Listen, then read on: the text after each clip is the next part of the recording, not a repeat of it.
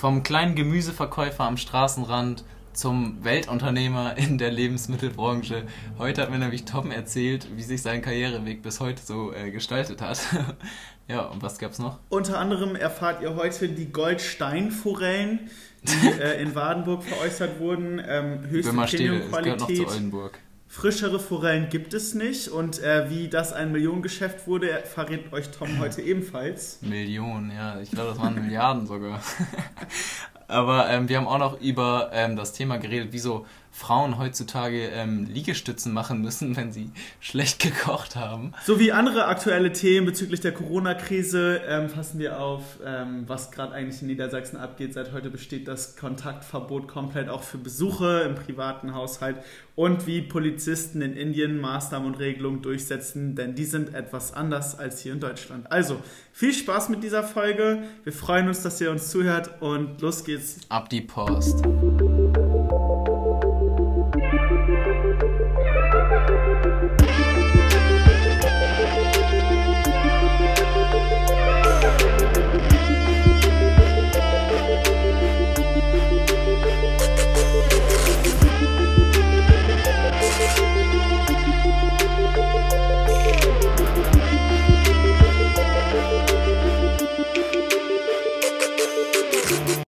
Startest.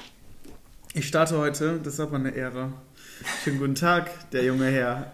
Moin, wie geht's? Hast du das schöne Wetter aus Groningen mitgebracht oder wo kommt das auf einmal her? Ja, na sicher. Klar, ja. aber äh, obwohl doch, in Groningen war es echt traumhaft gestern. Ähm, dazu so, so viel zu meiner Woche erstmal. Was ja, deswegen müssen wir auch heute aufnehmen, ne? Ja, ja deswegen müssen wir heute aufnehmen. Wir, wir äh, nehmen eigentlich immer freitags auf und das haben wir jetzt gestern verschieben müssen auf heute, also auf Samstag. Weil, weil ich hatte gestern noch Wetter abgeholt genau, weil ich, weil ich das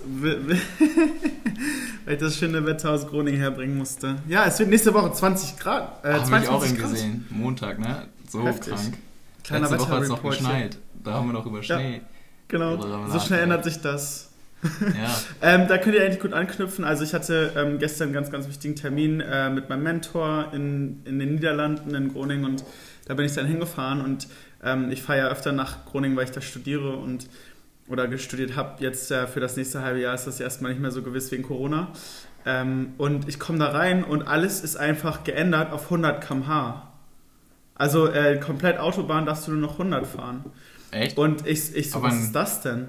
Regulär war das 130, aber überall, so. du darfst nirgendwo in den Niederlanden ähm, gerade mehr schneller als 100 km/h fahren. Dann habe ich mal ein bisschen recherchiert, was da los ist. Und die haben seit ähm, seit Anfang Februar alles auf 100 ähm, gesetzt und äh, alle Geschwindigkeiten verkürzt, weil die ähm, ihre Klimaziele erreichen wollen. Und ja, äh, Hamburg, die, ja. Ja. In Deutschland haben die das ja auch überlegt, glaube ich, auf 120 oder 130 oder so, aber das, das, hat sich ja nicht so durchgesetzt. Bis jetzt jedenfalls noch nicht. Ich glaube auch nicht, dass das kommt. Nee.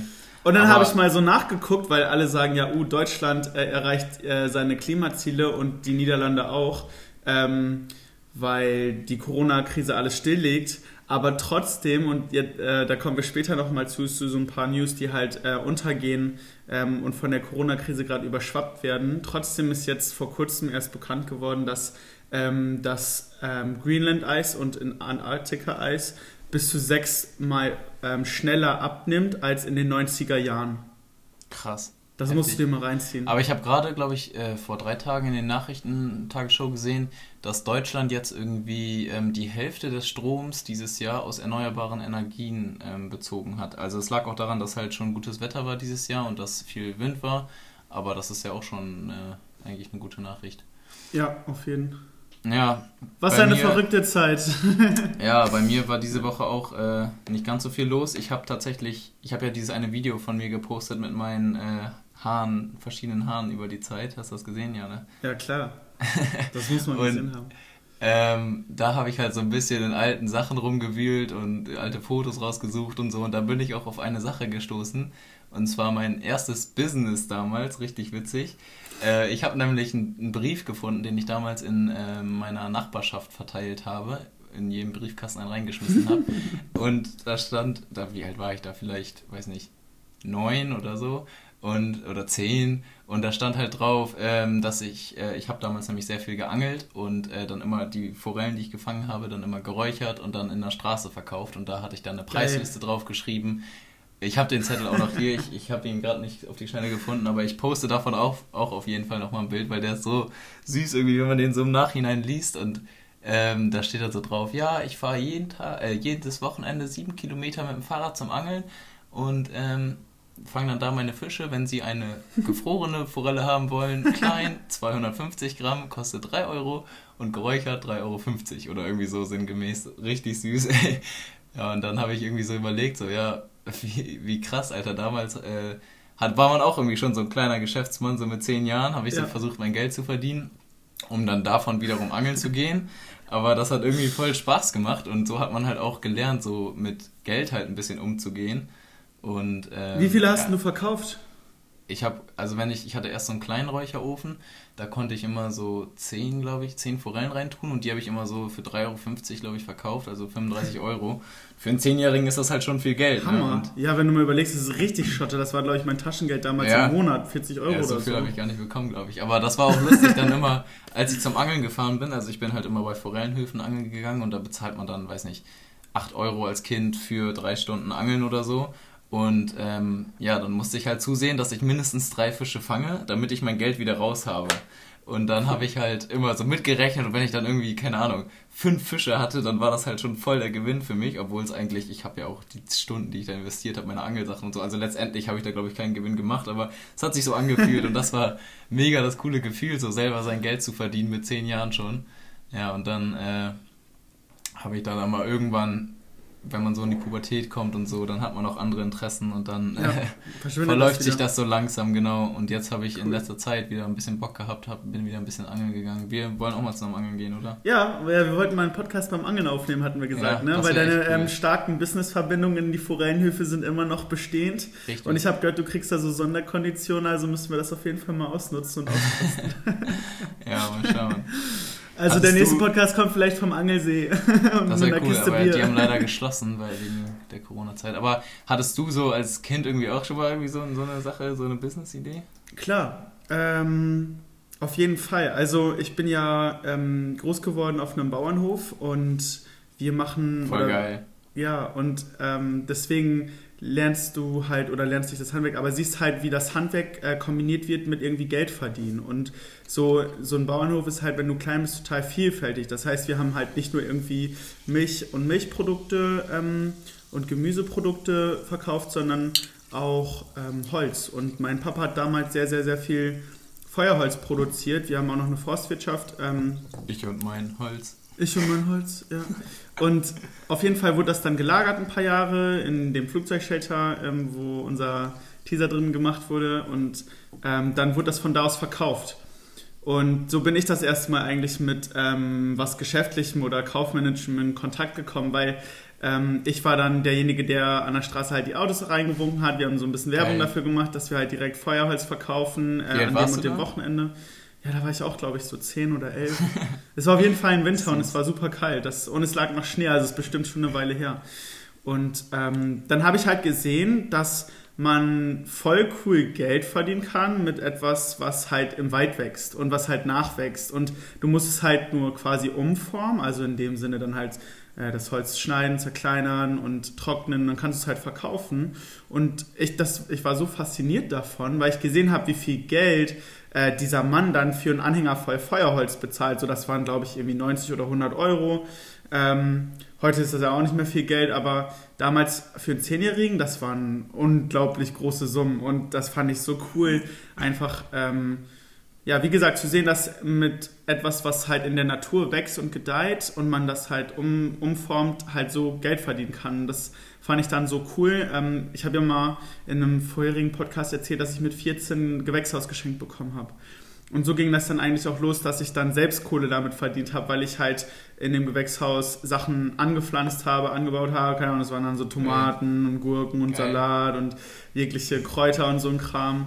Und ähm, habe die dann halt bei uns auch in der Straße verkloppt und hatte so einen Hofstand bei uns an der Einfahrt, wo sich dann Leute halt ihre Sachen mitnehmen konnten. Und ähm, das, das, keine Ahnung, hat mich irgendwie immer schon fasziniert. Und das war auch total cool, damit sein Taschengeld aufzubessern. Ähm, man war richtig stolz für das, was man da, glaube ich, verdient hat. Und ähm, ja, dann hat das so seinen Lauf genommen, wo ich jetzt halt äh, mich heute wiederfinde. Also da hat irgendwie ist das ja so immer die noch dieselbe Branche so mehr oder weniger, weil ist ja immer noch. Ähm, also wenn du das jetzt bald umsetzen willst, dann ist das ja immer noch Pflanzenproduktion bzw. Salatproduktion und Fischproduktion und Lebensmittelproduktion genau. halt voll cool, also Korrekt. dass sich das so entwickelt hat. Ja, also das ist halt, ähm, wenn man ähm, so, solche Ressourcen irgendwie zur Verfügung gestellt bekommt, halt Grundstücke mit nutzen zu können oder die Infrastruktur von dem Betrieb meiner Eltern, ähm, dann bietet sich das halt mehr als an, das halt auch zu, auszukosten und halt ähm, das als so ein kleines Sprungbrett zu nehmen und zu nutzen, weil das ist halt ein Riesenprivileg und ähm, das davon, finde ich, sollte man auf jeden Fall Gebrauch machen.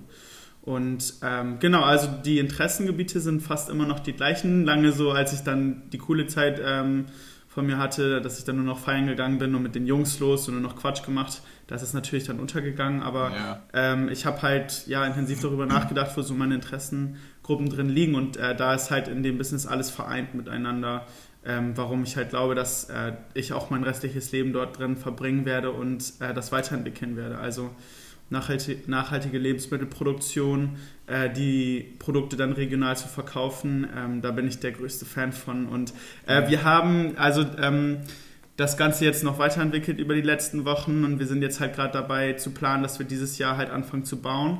Und äh, zwei Studenten, die halt aus der Uni kommen, die haben halt noch nicht Millionenbeträge über, um da so ein riesiges Gewächshaus hinzubauen. Also haben wir einfach mal kurzerhand äh, bei eBay Kleinanzeigen eine Anzeige geschrieben und gesagt, ey, äh, jeder, der das liest, wir sind zwei ambitionierte Businessstudenten, die ähm, halt nachhaltige Lebensmittel produzieren wollen und im Rahmen unserer Bachelorarbeit äh, wollen wir halt hier einen Prototypen hinbauen und äh, halt zeigen, dass das wirklich Zukunft hat und funktioniert. So, wenn ihr jemanden kennt, der ein großes Gewächshaus abzugeben hat, sagt mal bitte Bescheid. Und es, das, so die Mailbox, die, die, die äh, hört nicht mehr auf zu klingeln. Echt? Ja, die melden, das ist so heftig. Ich habe so Krass. coole Leute haben mich angeschrieben und gesagt so, ey, ich habe zwar kein Gewächshaus, aber falls ihr euch ein gebrauchtes holt, achtet darauf und darauf und darauf. Voll cool, was ihr macht. Ähm, und der andere hat jetzt ähm, sich eine Gärtnerei gekauft und wird da gerne ein Neubaugebiet hinsetzen und wartet jetzt auf die Baugenehmigung. Sobald ihr die habt, kriegen wir ein Gewächshaus von dem. Also so mega Geil. cool. Und äh, ja, genau. Äh, da sind wir jetzt schon wieder ein bisschen abgedriftet. Aber nee, äh, cool. so, das war der erste Kontakt äh, für mich mit ähm, der Geschäfts- und der Businesswelt, ähm, mehr oder weniger, wenn man das so bezeichnen kann, Gemüse in der Straße ja. zu verkaufen. Aber irgendwie ja schon, ne? und du hast dann ja, also hatte das dann auch einen Einfluss darauf, dass du International Business studiert hast, letztendlich so im größeren Sinne dann? Oder wie bist du dann zu der Entscheidung gekommen? Also mm, nee, eigentlich gar nicht. Ähm, ich bin halt, ähm, nachdem ich mein, meine Oberstufenqualifikation am Gymnasium gemacht habe, bin ich halt ein Jahr ins Ausland gegangen und ähm, dann wieder nach Deutschland gekommen habe halt gesagt, oh, ich würde gerne irgendwas mit Wirtschaft machen, weil mich das einfach reizt und interessiert und habe dann in dem Zuge halt äh, mein Abitur auf dem Wirtschaftsgymnasium gemacht und äh, danach habe ich mich dann halt entschlossen, nach Groningen zu gehen und International Business zu studieren, einfach weil ich die Industrie sehr interessant fand. Ich ähm, fand die ganzen Zusammenhänge und Abläufe und wie so eine Weltwirtschaft und ähm, internationale Unternehmen funktionieren grundsätzlich sehr interessant und habe mich da zu dem Zeitpunkt, als ich mich entschlossen habe, halt ähm, International Business und Management zu studieren,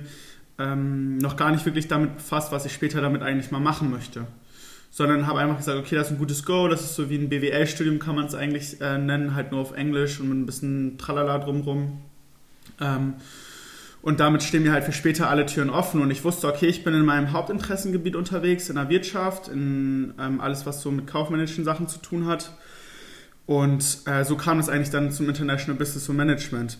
Und von da angeknüpft jetzt zu heute war es halt so, dass ich mich im Studium sehr, sehr viel halt damit auch auseinandergesetzt habe, so worauf habe ich denn später Bock und was habe ich später mal Lust zu machen. Und für mich ja. war immer klar, dass ähm, Business nicht Business ist, sondern äh, das Business, das ich gern mag und ähm, zu schätzen weiß, ist halt ein nachhaltiges ähm, Business, das einen Mehrwert für den Endverbraucher erzeugt und einen Mehrwert schafft für ähm, das Produkt, das du halt verkaufst. Weil ähm, Business ist halt auch die Tabakindustrie und ich könnte es ja. niemals mit mir ähm, vereinen, ein Produkt zu verkaufen.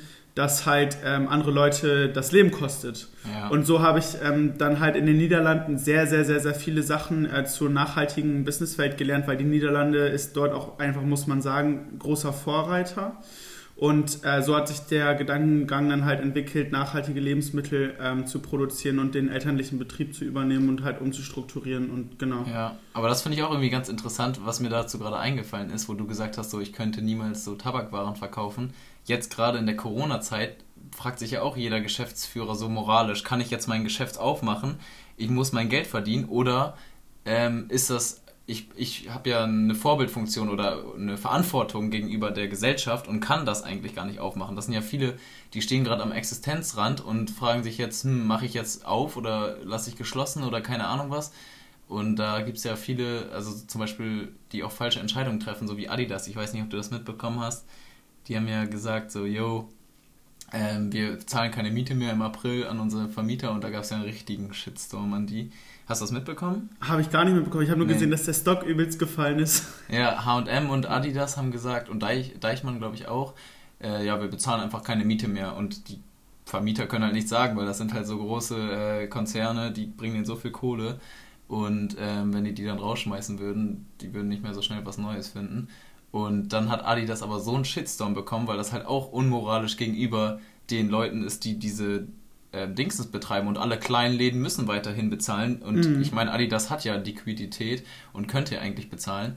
Und dann äh, haben die jetzt gestern oder vorgestern bekannt gegeben, haben die im öffentlichen Brief gepostet, dass sie jetzt äh, das alles noch nachbezahlen und ihre Voll Kunden, asozial, weil ja. ähm, der Vermieter lebt ja auch irgendwo von und das sind ja, ja. auch seine Einnahmen.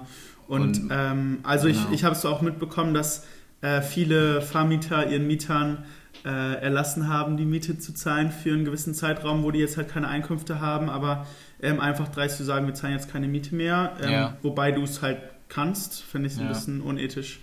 Genau, und dann haben die, äh, was war denn das noch? Ach genau, da habe ich noch irgendwie gehört, dass manche Leute sogar die halt von ihrer Watchlist runtergeschmissen haben wegen sowas und ähm, Adidas hat auch in dem Statement halt so gesagt, dass die halt das Vertrauen von allen oder die, ja, die, das Vertrauen halt von allen missbraucht haben und das schwer sein wird, das wieder aufzubauen, weil die haben richtig verkackt teilweise dadurch und deswegen, der Stock Hammer. ist nicht nur wegen Corona gefallen, aber das ist auch eine komplett dumme Entscheidung. Das weiß man doch vorher, dass das äh, für alle anderen Leute komplett Unsinn ist, so dass die sich alle denken, so, was macht ihr da für eine Scheiße? Ja. Naja. Aber ähm, zurück zum Thema, zu unser, äh, zu deinem Businessweg. Finde ich mega cool, ähm, wie sich das so entwickelt hat. Aber gab es da so auch, also du hast ja schon gesagt, so ähm, dein Businesspartner, den, der hat dich ja, hat ja auch weitergeholfen, weil er dir sozusagen das Businessmodell mit vorgeschlagen hat oder dir da mit dir aufbaut und dann Leute, die dir dann ein Gewächshaus äh, zur Verfügung stellen, die helfen einem ja immer weiter. Und was waren so Schlüsselpunkte auf dem Weg so zu dem, wo du jetzt bist, wo du sagst, so ohne den wäre ich jetzt nicht hier, so, weil das finde ich immer so heftig. Ich habe, bevor, kannst du in der Zeit kurz überlegen, ich erzähle nämlich noch kurz dazu was. Ähm, ich habe, glaube ich, auch in der Story gepostet, ich habe ja AWFNR geguckt, die waren, wurden ja übertragen im äh, Live-Fernsehen auf Pro7 am Dienstag, in der Podcast.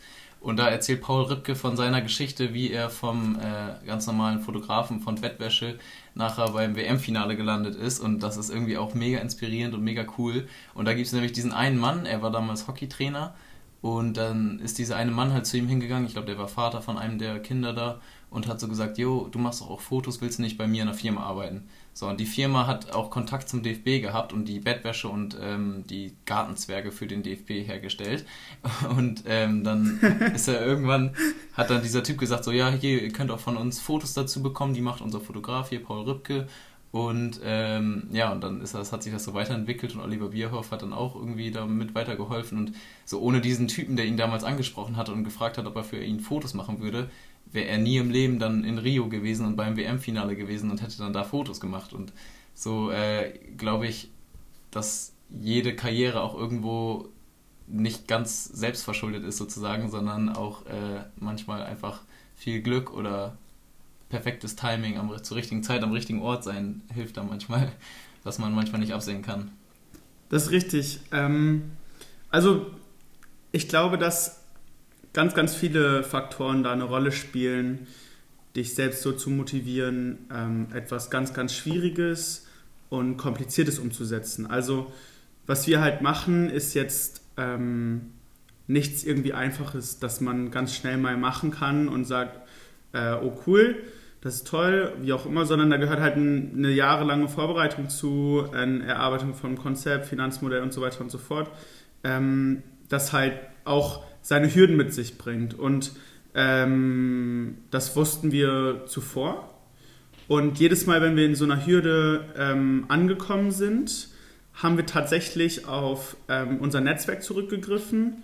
Ähm, ob das die Uni ist, ob das unsere Mentoren sind, ob das ähm, ja, Felix oder ich selbst bin, ähm, wo wir miteinander kommuniziert haben und uns wieder die Motivation gegeben, halt weiterzumachen. Weil ich glaube, umso mehrere Hürden du ja, überwindest und überklimmst, und umso öfter du wieder weitermachst und äh, dich gegenseitig motivierst, ähm, nicht aufzuhören, auch wenn es manchmal ganz, ganz schwierige Zeiten sind, so in der Vorbereitungszeit und du siehst, oh, vielleicht äh, funktioniert das so nicht, wie wir uns das vorstellen, aber wir haben uns da so dran festgeklammert, jetzt müssen wir uns davon wieder lösen und ein ganz anderes Produkt beispielsweise nehmen. Ne, wir wollten ja ursprünglich Arzneimittel produzieren in dem ähm, Konzept und jetzt sind wir halt bei Salat. Ähm, das ist schon manchmal schwierig und ähm, trotzdem muss man irgendwo die Motivation hernehmen. Und ja. äh, da ist es halt ganz wichtig, dass man, glaube ich, das verfolgt, was einen wirklich, wirklich interessiert und reizt und wo mhm. man so viel Interesse dran hat, wo es auch in Ordnung ist, mal ein paar Stunden länger was für zu machen, ohne halt davon wirklich erschöpft zu werden, weil du weißt, das ist ein so eine große Interesse von mir, ähm, dass da könnte ich eigentlich den Rest meines Lebens drin mich vertiefen, weil ich es so gut und interessant und cool ja. finde. Und ähm, ich glaube, um dahin zu kommen, musst du erstmal dich selbst viel verstehen und ähm, viel über dich selbst nachdenken, zu gucken, wo sind deine Interessen überhaupt, was macht dich aus, was sind deine Werte und so weiter und so fort. Und also ich glaube, es sind halt drei verschiedene Ebenen. Es ist einmal ähm, du selbst, der ganz wichtig ist, ähm, um, um überhaupt sowas auf die Beine zu stellen. Dann mit den Leuten, mit denen du das machst ähm, und wenn du einen Partner hast, ähm, dann ganz besonders deinen Partner, weil die Leute, mit denen du das halt machst oder mit denen du umgeben bist, wenn die halt dich immer wieder ankurbeln und motivieren, das äh, zu machen oder ähm, dir ein Netzwerk bereitstellen, ähm, dann lernt man dadurch so viel und kriegt den Horizont so weit erweitert, ähm, dass man noch mehr Bock drauf hat, das halt ganz fix anzugehen. Und so waren wir beispielsweise, ähm, Felix und ich zusammen, bei verschiedenen äh, Firmen, die ähnliche Sachen machen ähm, wie wir, aber halt noch relativ vereinfacht. Also das ist einmal ECF Farming Berlin. Shootout an die Jungs. Mega cool, was die da machen. Die produzieren halt äh, den gesamten Basilikum für Rewe in der Innenstadt von Berlin auf kleinstem, engstem Raum. Und ähm, wenn die Jungs uns dann erzählen, so mega cool, dass ihr das macht, aber achtet da und da und da und da und da drauf. Darauf haben wir nicht geachtet, weil wir das äh, als Erste gemacht haben und damit angefangen haben, aber die Fehler solltet ihr vermeiden. Dann gibt ihr das schon wieder so einen Schub, weil ähm, du da natürlich schon drüber nachgedacht hast über diese Hürden und die dir halt erklären, wie du die überklimmen kannst. Und ja. das äh, macht, das motiviert einen so sehr. Und das gleiche hatten wir halt mit einer ähm, Aquaponic Farm in Brussels, also in Brüssel. Äh, da waren wir, haben uns die angeguckt und die halt genauso. Und jetzt bin ich mit den beiden halt ähm, oft im Kontakt und frage nochmal hier was nach und da was nach. Und ähm, das sind halt die selbstgepolten Leute, die dieselbe Mission wie, die, wie du verfolgst, äh, verfolgen. Und ähm, das gibt einem halt unglaublich viel Motivation, das eigentlich zu machen und, ja, äh, wahrscheinlich in, auch in Angriff zu nehmen. Zum Beispiel dein äh, Kleinanzeigenpost, dass dann da Leute darauf reagieren und dir schreiben so, hier, wir sponsern dir ein äh, Gewächshaus oder das und das musst du machen. Das motiviert einen wahrscheinlich auch mega, weil. Mega. Ja, mega. Vor allem, wenn du auch Bestätigung für das, was du machst, bekommst. Also ja. viele sind ja so, oh, ich kann dir gar nicht helfen, aber ähm, ich finde das mega cool, was ihr macht. Ich habe die Anzeige gerade gelesen und ich unterstütze das mega. Und wenn ich das lese, dann äh, freue ich mich wirklich richtig, richtig doll, weil ich einfach weiß, ich mache was Gutes. Und ja. ähm, das ist für mich halt wichtig, dass ich halt diese Erfüllung und die Bestätigung habe, auch dass in dem Produkt oder in dem äh, Business, das ich halt mache, ähm, was Gutes passiert und Leute dahinter stehen und das unterstützen, weil ja. da, das ähm, lässt mich dann halt bestätigen, dass ich auf dem richtigen Weg bin damit, ja.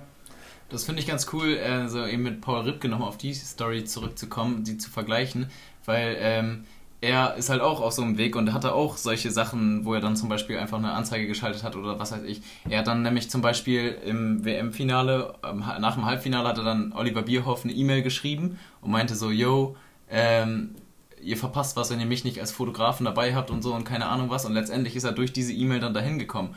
Und so wie du, ja, da hat ihm Oliver Bierhoff geantwortet und viele würden jetzt sagen, so keine Ahnung, das ist äh, so Glück, dass er da gelandet ist und so, dass er diesen Kontakt getroffen hat und keine Ahnung was. Aber ich finde so, also ich habe so ein Sprichwort, Luck requires ähm, preparation. Also das Glück einfach, ähm, wie sagt man das auf Deutsch? Vorbereitung braucht. Vorbereitung braucht, genau. Ja. Also es ist nicht immer so, dass, also manchmal ist es auch einfach zur richtigen Zeit am richtigen Ort, aber oft ist es auch so wie dein, dass du das Glück hast, dass jemand dir was sponsort, hättest du die Anzeige nicht geschaltet, dann wärst du auch gar nicht zu diesem Glück gekommen. Also und das ist, bei Paul Ripken genau das Gleiche. Genau. Weißt du, hättest du ähm, dir nicht die ganze Arbeit gemacht und dieses Inserat gemacht, jetzt wie ich beispielsweise, hätten wir das Gewächshaus nicht bekommen. Und nachher in 20 Jahren sagen die, guck mal, der hatte einfach nur Glück, dass der ein Gewächshaus geschenkt Richtig. bekommen hat, weißt du? Und Richtig. so ist es aber nicht. Also es ist sehr, sehr, sehr viel Vorarbeit genau. ähm, und Vorbereitung, wie du es gerade gesagt hast, um das überhaupt erreichen zu können. Weil er muss ja auch, bevor er sagt, ey, ähm, nimm mich als Fotografen mit, äh, Tausende von Euros in sein Fotoequipment stecken und in seine Vorbereitung und sein Programm und sein Know-how, wie man Bilder vernünftig bearbeitet. Ohne ja. ähm, dem wird der da ja niemals mitgenommen werden. Also Genau, deswegen finde ich das einfach mega das wichtige Sprichwort, dass man nicht äh, sich darauf verlässt, dass man irgendwann zur richtigen Zeit äh, zur richtigen Zeit am richtigen Ort ist oder dass einige mehr Glück haben als andere. Ich glaube, das hängt ganz viel damit zusammen, wie viele Möglichkeiten man ausschöpft und wie viel man einfach selber dafür tut. Und äh, ja, wie gesagt, Luck requires preparation, meiner Meinung nach einfach. Cool. Ja, auf jeden Fall. Äh, da, da, hast du, glaube ich, einen guten Punkt getroffen. ja, und äh, was, was dadurch dann kommt, so wenn, wenn du dann dieses Gewächshaus hast und dann dieses, äh, dein, was baut jetzt, ähm, wie nennt sich das noch? Ähm, ein Prototypen, genau. Wenn du diesen Prototypen gebaut hast, dann geht es dann nachher erst richtig los. Das war bei Paul Rübke auch so. Er hat dann erstmal sozusagen, der Prototyp war bei ihm das WM-Finale, ist schon das Highlight eigentlich. Aber danach durfte er dann auch überall mit hin, weil er das gut gemacht hat, konnte er dann sozusagen überall mit hin. Und wenn du diesen Prototypen gut baust, dann kannst du ja danach auch überall mit hin. Und bei mir, ich habe auch ein Beispiel aus meinem Leben, zum Beispiel, ich habe letztes Jahr beim Tabula Rasa, ähm, dem Festival, Fotos gemacht. Aber ich habe tatsächlich ihn auch angeschrieben, so wie Paul Ripke das auch gemacht hat. Habe den Fotografen angeschrieben, der das da organisiert hat und meinte so, jo, habt ihr noch ein kleines Budget? Ich hätte Bock, da Fotos zu machen. Und da muss man dann halt einfach mal was rein investieren. Mhm. Und ähm, habe aber mit dem Hintergedanken gespielt, dass die mich halt im nächsten Jahr dann von selber buchen sozusagen. Und genau das ist halt passiert so. Und ähm, ja, manchmal... Äh, muss man halt einfach ein bisschen investieren und, und einfach alle Möglichkeiten so ausschöpfen und am Ende klappt es dann halt. Und einen Prototypen dann erstmal bauen, wo man dann viel Zeit und Geld investiert. Aber danach kann man davon das auch in größer bauen und in allen Größen, wie man will, weil man dann weiß, wie es geht. Ne? Korrekt. Also ähm, es gibt noch so ein geiles Sprichwort, das ist äh, Take the risk or miss the chance. Ja, richtig. Hat ein Kumpel in Barcelona mir beigebracht und da ist viel dran. Also ähm, viele denken ja auch, oh, was denken die denn, wenn ich denen jetzt da eine E-Mail schreibe? Oder ist das nicht eventuell ein bisschen dreist zu fragen, ähm, ob ich dies oder das machen kann oder für die arbeiten kann? Aber ähm, wenn ja. man sich das mal aus einem anderen Winkel anschaut und der Empfänger dieser E-Mail ist, und beispielsweise du bist da Boss und entscheidest, wer wo arbeiten darf und du siehst jemanden so motiviert und äh, so engagiert, ähm, etwas zu machen und etwas umzusetzen, dann würde ich dem natürlich auch die Chance geben, weil das einfach cool ist und das faszinierend ist. Leute, die ähm, ehrgeizig sind und ihren Traum halt verfolgen, so richtig ihn leben, weißt du? Und weißt du, was lustig ist? In meiner Instagram-Bio steht, ähm, you miss 100% of the shots you don't take. Also es ist ja selbst letztendlich genau das Gleiche, dass du ja. 100% der Schüsse oder der, der Versuche, die du nicht äh, machst, verpasst du halt. Und das habe ich damals auch ich weiß nicht, wie mir das damals erzählt hatte, aber das kann man ja auch auf Fußball übertragen, um das einfach bildlich ähm, zu verstehen. Wenn du nicht aufs Tor schießt, dann kannst du auch das Tor nicht treffen, aber wenn du es wenigstens versuchst, dann schießt du halt zehnmal daneben. Und so ist es auch im Leben. Dann versuchst du es bei zehn Firmen und bewirbst dich da zehnmal und scheiterst zehnmal, aber beim elften Mal klappt es vielleicht. Und genauso ist es beim Fußball. Ja. Und, aber wenn du es nicht versuchst, dann hast du schon verkackt. Und das finde ich, also das ist mega mein Lebensmotto, so einfach. Ähm, ja, einfach versuchen und wenn es dann halt nicht klappt, dann ist es halt so. Aber dann kann ich nachher nicht sagen, oh, hätte ich es mal versucht oder nachher Richtig. ärgert man, würde man sich dann ärgern. Aber wenn man alle Möglichkeiten ausschöpft, dann kann man am Ende des Tages in den Spiegel gucken und sagen so, ich habe es versucht, aber es hat einfach nicht geklappt. Und wenn es dann nicht geklappt hat, ist es halt so. Aber dann muss man es einfach weiter probieren und der elfte Schuss ist dann halt drin im Tor. Ganz genau. So ist es. Ja, finde ich mega cool. Take the risk or miss the chance. Also, äh, Leute, macht Hast das. Hast du da so ein Beispiel im Leben, wo du das mal gemacht hast? Ähm, ja, ich, ich hatte tatsächlich gerade über ähm, eine Situation nachgedacht. Äh, das, hallo Leonie, falls du zuhörst. Ähm, ich habe einen ganz, ganz tollen Menschen in Barcelona kennengelernt. Ähm, und dann haben wir dann den einen Abend zusammen gekocht und was gegessen und uns ein bisschen unterhalten. Ähm, wir haben da zusammen studiert und ähm, sie hat mir halt erzählt, sie wird gern, oder ist ihr Traum eigentlich, Hochzeitsplanerin und Veranstalterin zu werden und Hochzeitsmanagerin. Und ähm, das wäre eigentlich das, worauf sie so richtig Bock hat. Und dann habe ich so mal nachgefragt, so hast du dich dann schon mal irgendwie für ein Praktikum beworben oder so? Und sie so, ja, ich habe da die eine Agentur, aber ich weiß nicht so richtig, ob ich, ähm, ob ich das machen sollte, weil das sind halt die Besten in Deutschland und ähm, naja, auf jeden Fall hatte sie da so ein bisschen Schiss, dass das eventuell nicht klappt, aber hatte auf jeden Fall drüber nachgedacht. Und in dem Moment meinte ich dann so, ja, wo sind die denn oder kennt man die denn so, ne? Weil hat mich halt auch interessiert, wer ist so der coolste Wedding-Planer in Deutschland. Äh, Habe ich mich halt noch nie mit auseinandergesetzt. Mhm, aber voll cool. Und dann meinte sie, ja, in Hamburg. Und dann hat es bei mir direkt Klingeling gemacht, weil ich kenne einen ähm, relativ großen Eventmanager aus Hamburg. Ähm, den kennst du auch, mit dem wir ja. schon viel zusammengearbeitet haben und äh, Marketing-Videos aufgenommen haben und so, da woher Tom und ich uns halt auch kennen. Und äh, dann habe ich den angerufen und meinte so, ey yo Mike, was geht? Ähm, ich habe hier gerade äh, jemand vor mir sitzen und die sucht nach einem Kontakt in Hamburg. Also ich habe gesagt, okay, fuck it.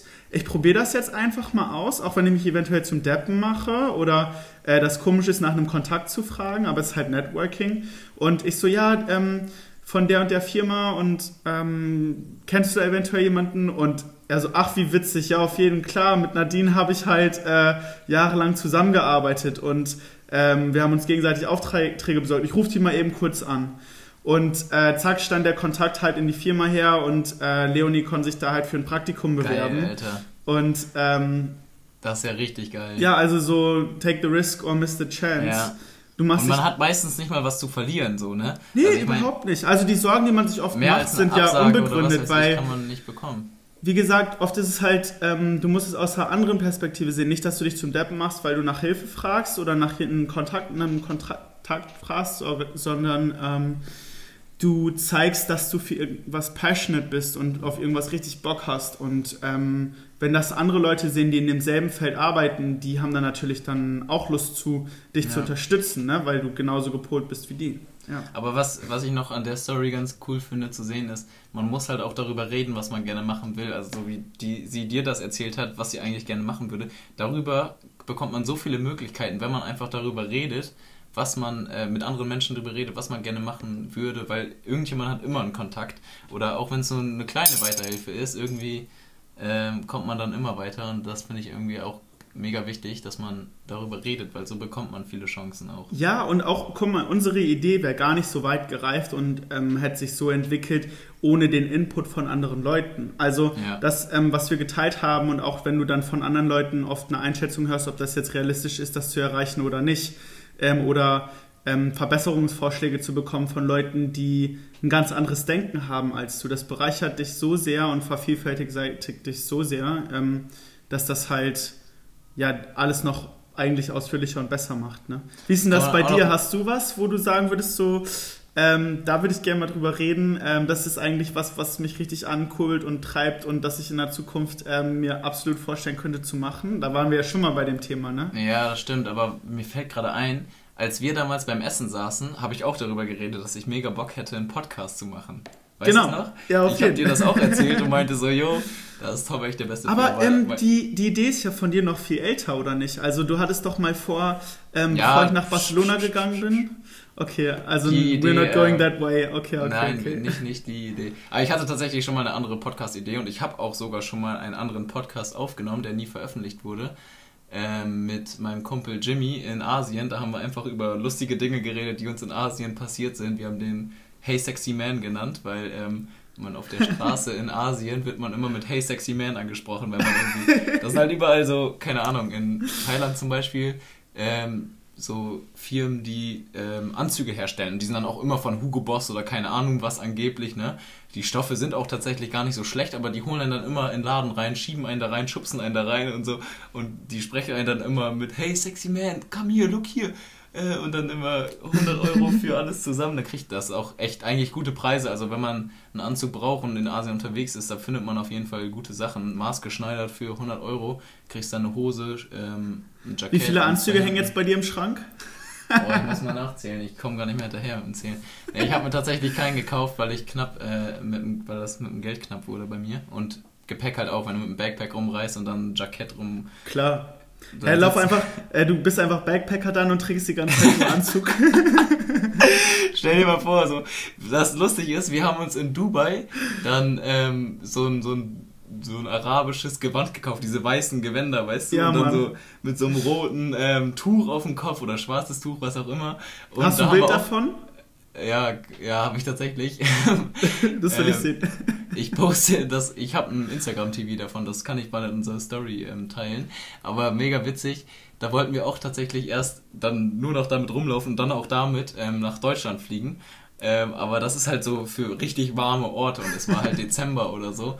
Und ähm, wir wollten dann halt ein mega cooles Instagram-TV daraus machen, wie wir am Flughafen mit diesen Gewänd weißen Gewändern da rumlaufen. Aber das haben wir uns am Ende, glaube ich, irgendwie doch nicht getraut, was ich mich heutzutage immer noch ärgere, wo wir nicht diese Risk getaked haben, sozusagen, ja. um die Chance zu bekommen. Aber ähm, weil wir dann nach Oslo geflogen sind und eine Nacht in Oslo verbracht haben und in Oslo lag Schnee und da waren es minus 10 Grad und dann nur mit so einem Tuch darunter lang zu laufen, wo... Ein bisschen kalt. Man hatte nur seine Unterhose drunter an. Aber das war lustig. Und in Dubai gab es übrigens auch, weil du das eben erzählt hattest, ähm, Geschwindigkeitsbegrenzung überall.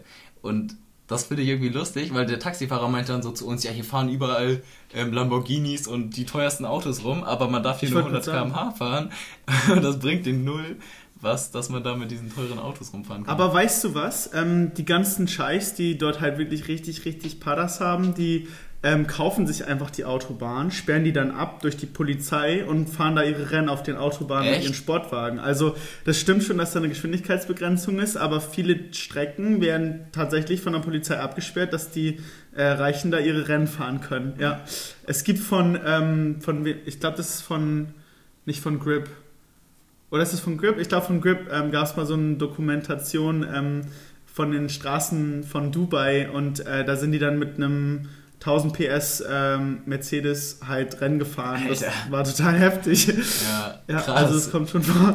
Ja, da sieht man auch viele heftige Autos. Aber ähm, wo, ach ja, genau, mein Podcast. Jedenfalls haben wir das damals den Hey Sexy Man Podcast aufgenommen und der war auch echt lustig aber irgendwie haben wir den dann nie hochgeladen, weil das halt auch keine Zukunft so hatte. Wir reisen ja nicht den Rest unseres Lebens oder so. Das waren dann zwei Folgen, die wir aus Spaß ausgenommen ha aufgenommen haben. Und die waren auch eigentlich echt lustig, weil wir so über alles geredet haben. Ja, aber wäre doch mal eine Möglichkeit, die hier hochzuladen, oder nicht? Ja, könnte man theoretisch mal drüber reden. Ja, ich kann mal meinen Kumpel Jimmy, falls du das hörst, dann schreib mir mal, ob du damit einverstanden wärst. Das ist ja echt, äh, ich habe die tatsächlich letzte Woche noch gefunden. Ähm, und dann noch ein anderes Beispiel daraus, das war auch lustig. Da haben wir uns ein Hostel gebucht für 2 Euro bei so einem Vulkan. Also 2 Euro für Übernachtung plus Essen oder 3 Euro, ich weiß nicht mehr ganz genau, plus Essen. Junge, halt Junge, Junge. Für, ja, komplett billig. Aber da, da könntest du ja halt die ganze Zeit normal. eigentlich hinziehen, komplett drin wohnen. ja, und dann bei Booking.com stand dann so, ja, das hat einen Pool und so und keine Ahnung was alles. Und ähm, das war halt so mitten, mitten im Nirgendwo bei einem Vulkan, weil wir sind auch nur hin, weil wir einen Vulkan besteigen wollten. Haben wir auch gemacht. Und dann kommen wir da an und es ist die größte Ranzbude gewesen. Und der Pool, ohne Scheiß, da waren einfach nur Algen drin und so grünes Wasser. Äh, auf dem Bild war so glasklares, blaues Wasser, so ein geiler Pool. Und der war dann so 10 cm tief oder so, wo man sich so denkt, Alter, wer soll jetzt in den letzten 100 Jahren keiner mehr drin gebadet? Und das war das größte Ranz-Hostel, das ich je gesehen habe. Aber es war übel geil, irgendwie einfach so im Nirgendwo. Ihr hattet aber auch ähm, echt coole Hostels, habe ich teilweise gesehen. Also ja. das eine mit dem fetten Pool dann, wo ihr dann noch mit der Drohne rübergeflogen seid, das ja. sah schon fett aus. Aber das war ganz am Anfang und danach äh, haben wir so durchgerechnet, dann wären wir mit dem Geld nur einen Monat hingekommen anstatt drei. Und dann mussten wir halt auch ab und zu mal so in so Ranz-Hostel einfach mal ähm, eine Woche oder so haben wir dann nur geharzt und einfach jeden Tag nur Reis gegessen und äh, nichts Richtiges, also nur so Local-Sachen dann gegönnt und äh, keine europäischen, also gönnt man sich sowieso dann nicht so viel, aber ja, das war eigentlich ganz lustig, muss eigentlich jeder mal so mitmachen. Aber da kam auf jeden Fall die Podcast-Idee so ein bisschen. Und ähm, dann habe ich dir das ja nochmal beim Essen erzählt damals und dann meintest du so, hey, fuck it, let's do it, lass einfach einen scheiß Podcast aufnehmen. Wir machen jetzt einen Termin und dann hast du dein, dein Handy rausgeholt und gesagt, so, hast du nächsten Freitag Zeit. Und ich so, äh, äh, ja, okay, war so ein bisschen überrumpelt, aber hatte natürlich auch mega Bock. wir wussten in dem Moment noch gar nicht, worum es gehen wird, aber war schon absehbar, weil wir halt immer so über Business-Sachen und sowas reden und ähm, ja, und dann haben wir einfach für nächsten Freitag einen Termin gemacht, den wir dann noch dreimal verschoben haben, weil irgendwas dazwischen gekommen ist. Aber jetzt hat es ja mittlerweile geklappt und ich bin auch froh, dass es geklappt hat, weil ich, ähm, ja, es macht einfach mega Spaß und man entwickelt sich auch selber so ein bisschen dabei weiter. Das finde ich irgendwie cool so. Ist eine gute Chance, immer Gedankengänge, die man selbst hat und äh, Baustellen, die man hat, äh, nochmal so für sich zu sortieren und zu verpacken, was andere Leute sie halt auch verstehen. Ne? Ja. Und ähm, wir haben uns ja gesagt, dass ähm, das eigentlich mal schön wäre, diese Woche auch über Sachen ähm, zu unterhalten, die so ein bisschen untergehen. Ähm, in den Nachrichten. In den Nachrichten, weil es gerade alles so mit Corona überschwemmt ist und man ja eigentlich doch sonst ziemlich viel aus der ganzen Welt mitbekommt. Und das tun wir natürlich jetzt gerade halt auch, aber ja. sehr konzentriert auf die Corona-Krise und äh, Ereignisse, die damit zu tun haben. Und, ich habe äh, aber, ähm, ich hatte das vorgeschlagen, aber ich habe tatsächlich keinen, irgendwie, habe ich nicht mehr recherchiert, aber du hast gesagt, du hast ein paar lustige Dinge. Ich, ich habe, na, lustig nicht unbedingt, aber ähm, doch, ich habe auch ja, ich habe doch, ich habe auch lustige Dinge äh, tatsächlich recherchiert. Okay, das können. am Ende, das Lustige am Ende. Also, okay, auf jeden Fall. Also es fing eigentlich an, ähm, dass ich zusammen mit meinen Eltern zu Hause ähm, Armut gehabt habe und dann haben wir halt Nachrichten geguckt und dann, ich dachte, ich höre nicht richtig, als ich das mitbekomme. Das war wirklich nur so ein 1 Minuten Beitrag oder 30 Sekunden Beitrag, ja. dazwischen gedrückt und dann direkt wieder Corona. Und es hieß halt, ähm, dass ähm, der Bundesnachrichtendienst äh, Informationen nicht ähm, zuverlässig weitergeleitet hat, wo es darum ging, ähm, dass die Nachrichten abgefangen haben aus Italien und die Sprachauswärterin halt gesagt hat, da sind äh, vier ähm, junge Männer, die sich in der Flugschule angemeldet haben und gesagt haben, wir müssen äh, nur starten können, wir müssen nicht landen und wir müssen nur geradeaus fliegen können.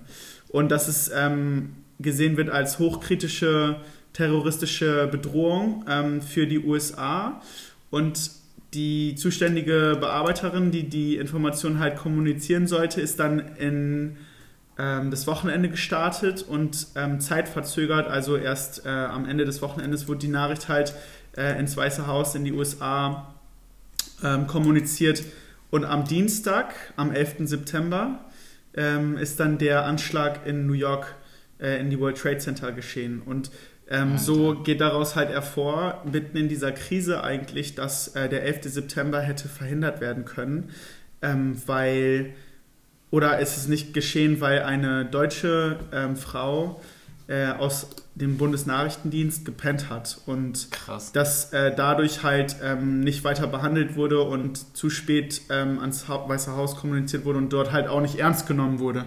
Also es ist jetzt nicht nur, dass die, äh, die Mitarbeiterin des BNDs äh, dort was verkackt hat, sondern äh, die. Ja, ich glaube, das spielen halt viele Faktoren zusammen. Auf jeden Fall. Aber, ähm, Aber die Nachricht, da, und die ist ja, ja, höchstgradig sensibel, kommt dann einfach so zwischendurch in 30 Sekunden in der Tagesschau kurz zum Vorschein und dann ist sie wieder weg.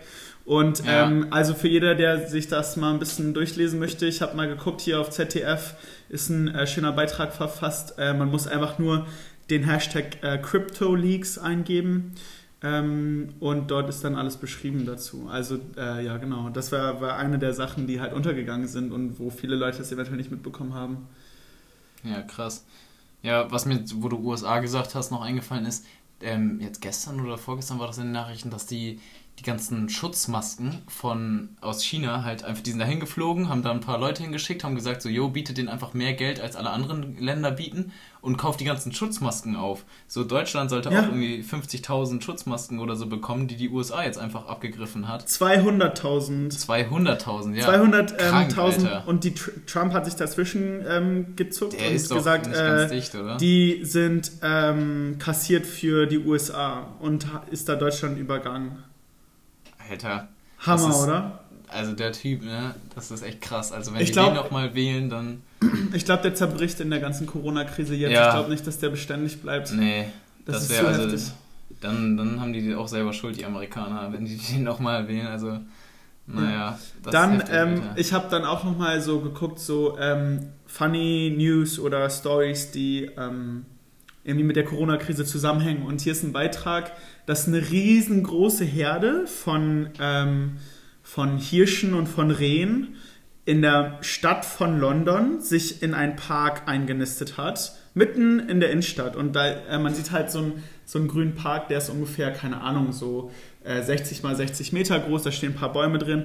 Und mitten auf der Wiese liegt äh, eine riesen Herde ähm, Rehe und Hirsche und da. Weil in der Stadt kein Auto mehr fährt und äh, keine Menschen auf den Straßen geil. sind und chillen da. Total geil.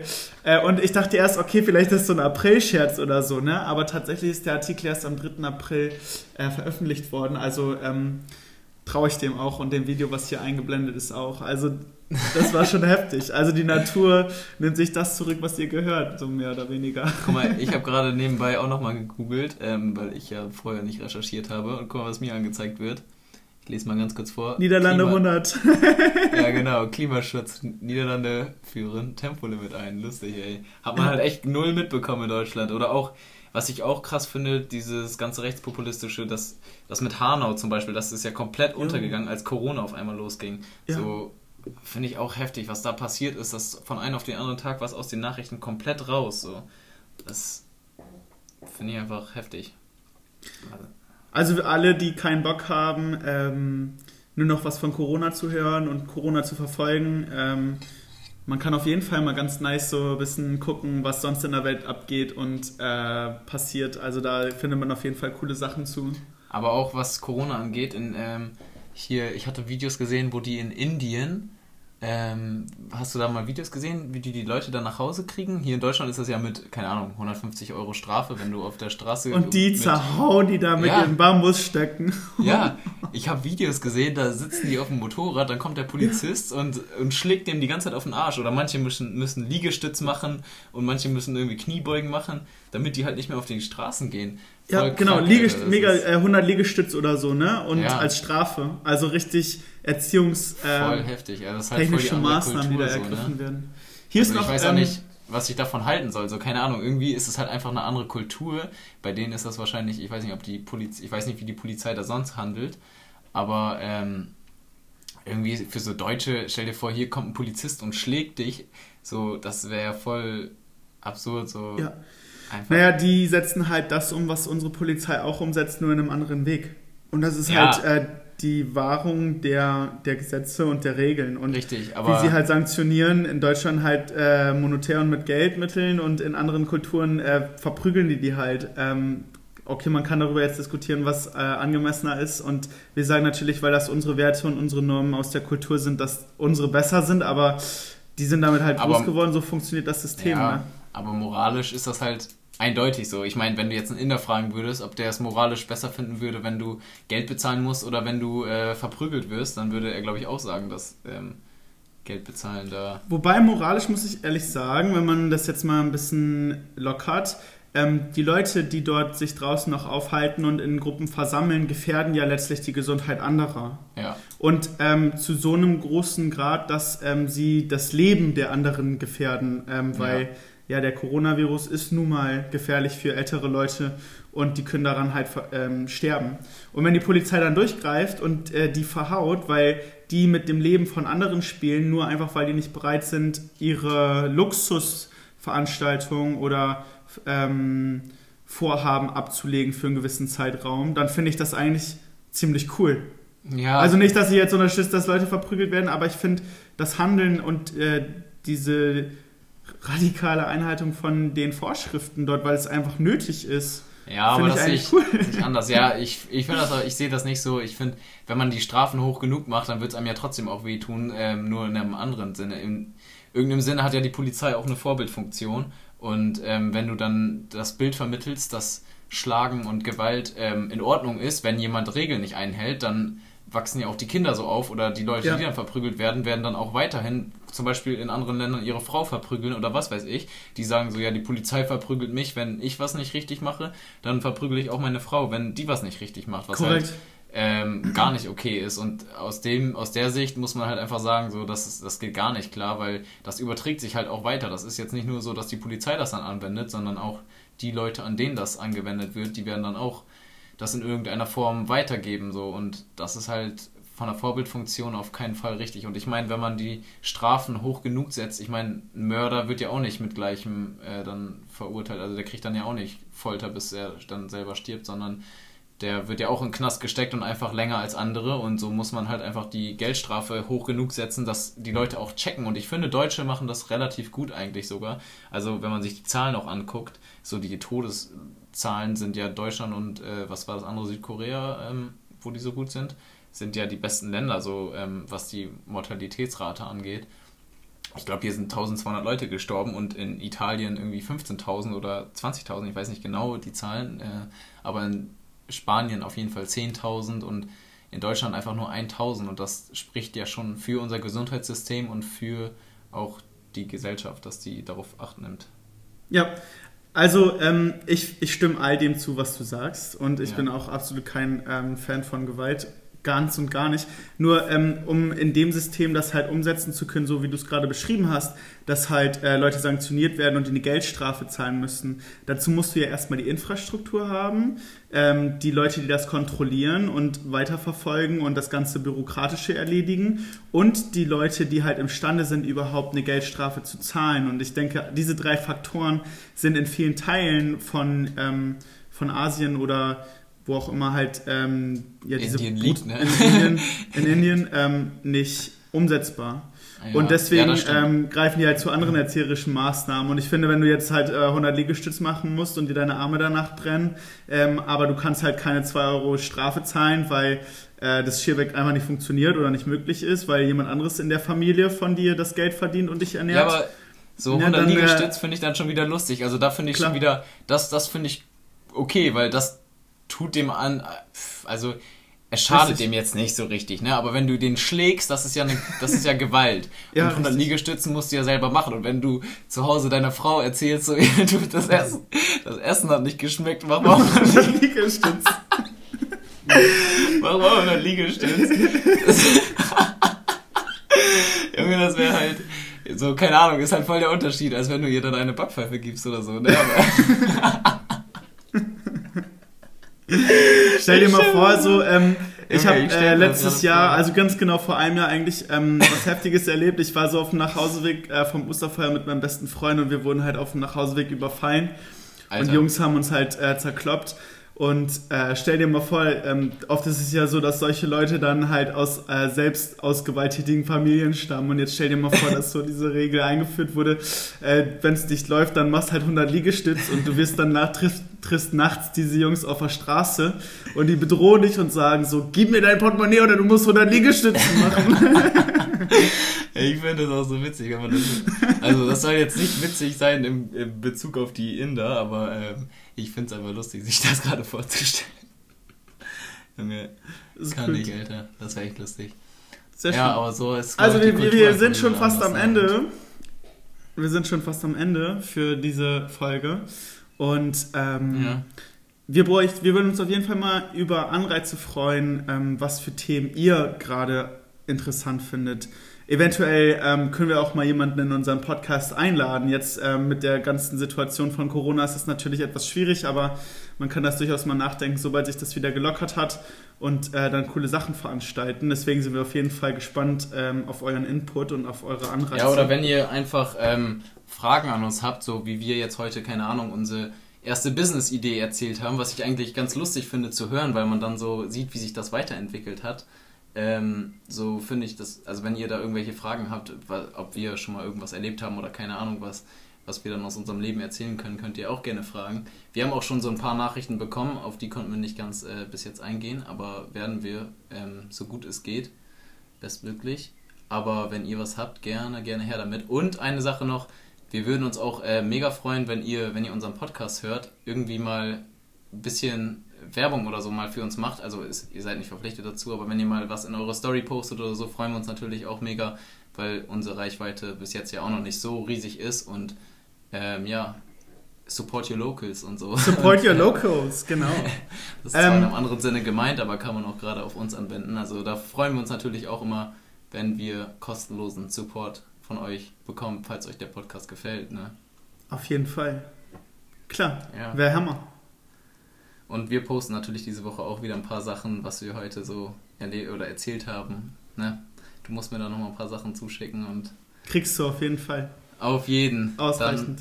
Dann, äh, ich werde auf jeden Fall dieses Wochenende noch das geile Wetter genießen, Digga. Montag Ich werde die ganze Woche dieses traumhafte Wetter genießen. Es ist endlich ja. mal wieder Zeit, äh, surfen zu gehen. Also, äh, ich bin surfe und ähm, ich habe jetzt leider geguckt, die Woche über ist nicht so viel Wind, deswegen äh, wird das wahrscheinlich nicht so gut klappen. Aber sobald äh, das passt und äh, der Frühling steht jetzt vor der Tür, wir können uns darauf freuen, geht es auf jeden Fall los.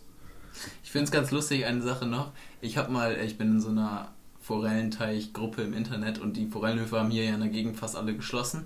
Und dann hat ein ähm, Forellenhof aber gesagt, wir vermieten unseren ganzen Teich an eine Person immer nur. Also da kann dann immer nur ein Angler sozusagen hinkommen. Wenn ihr Interesse cool. habt, dann meldet euch. Und das wird dann halt teuer sein wahrscheinlich, aber keine Ahnung, so verhältst du auf jeden Fall den Sicherheitsabstand ein, weil halt nur eine Person da ist. Aber finde ja. ich irgendwie lustig, darauf erstmal zu kommen, so einen See an nur eine Person für vier Stunden oder so zu vermieten. Cool. Aber ähm, ist bestimmt idyllisch, du hast deine Ruhe und äh, niemand stört ja, dich da. auf jeden Fall. Muss ganz genau. cool sein.